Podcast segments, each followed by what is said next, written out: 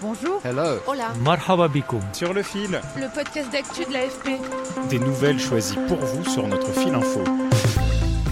Nous sommes inquiets de voir que l'état de santé de M. Navalny se détériore et qu'il est en grève de la faim pour exiger des soins médicaux extérieurs. La Maison-Blanche inquiète de la santé d'Alexei Navalny. Son état se détériore. Selon son avocate, l'opposant numéro 1 au président russe Vladimir Poutine a perdu 13 kilos depuis son arrivée dans la colonie pénitentiaire de Pokrov en mars. Pour le Kremlin, Alexei Navalny est un prisonnier comme un autre. Il n'a pas droit à un traitement de faveur.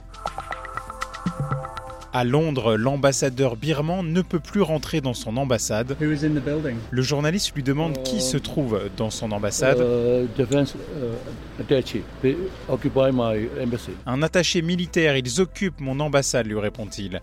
Car après le coup d'état militaire dans son pays, l'ambassadeur avait apporté son soutien au gouvernement d'Aung San Suu Kyi.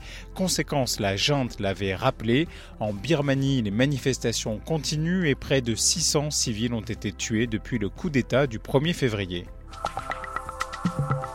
Un exploit est sous la neige, s'il vous plaît, grâce notamment à un doublé de Kylian Mbappé. Le PSG a renversé hier le Bayern de Munich 3 buts à 2 en quart de finale allée de la Ligue des Champions. Le club allemand n'avait plus perdu sur la scène européenne depuis 19 rencontres. Match retour à Paris le 13 avril. Sur le fil.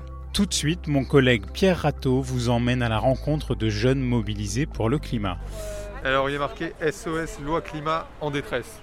Pendant plus d'une semaine, un petit groupe de militants climatiques s'est rassemblé à deux pas de l'Assemblée nationale, mais leur mobilisation est depuis mercredi interdite pour cause de pandémie. C'est venu les jours précédents ou Non, on n'a pas pu venir.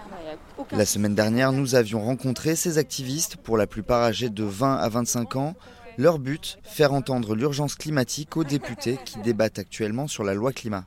Moi, je m'appelle Lou, j'ai 24 ans et je suis la cofondatrice de l'association Déclic.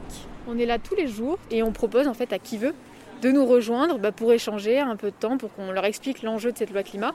Et on invite surtout aussi les députés à nous rejoindre pour qu'on puisse échanger avec eux sur euh, euh, quels amendements ils soutiennent, qu'est-ce qu'ils vont voter, euh, et notamment montrer qu'on veut que, cette loi, l'ambition de cette loi soit rehaussée. Oui. Dominique Potier, je suis député de Meurthe-et-Moselle. Leur cœur et leur intelligence nous obligent. C'est-à-dire que c'est cette jeunesse, peut-être minoritaire, mais, mais qui, qui- celle qui voit avant les autres et qui va être pionnière et qui dit euh, euh, Vous qui avez la chance d'être dans l'hémicycle en notre nom, ne fléchissez pas. quoi. Merci à vous, à bientôt, ciao. Ce qui ressort de, de ces échanges avec les députés, je pense que c'est de leur côté quand même une, une grande émotion à voir que les jeunes comme ça sont mobilisés. Je pense qu'il faudrait un changement drastique pour, que, pour vraiment vraiment limiter les dégâts. Euh, après, je suis euh, une optimiste de nature. Je pense que j'ai trouvé ma cause et qui me, qui me prend au trip et pour laquelle j'ai envie de, de me battre. La décision de la préfecture d'interdire le rassemblement est contestée par les militants qui ont déposé un référé liberté. Ils ont déjà reçu le soutien de plusieurs députés. Sur le fil revient demain. Bonne journée.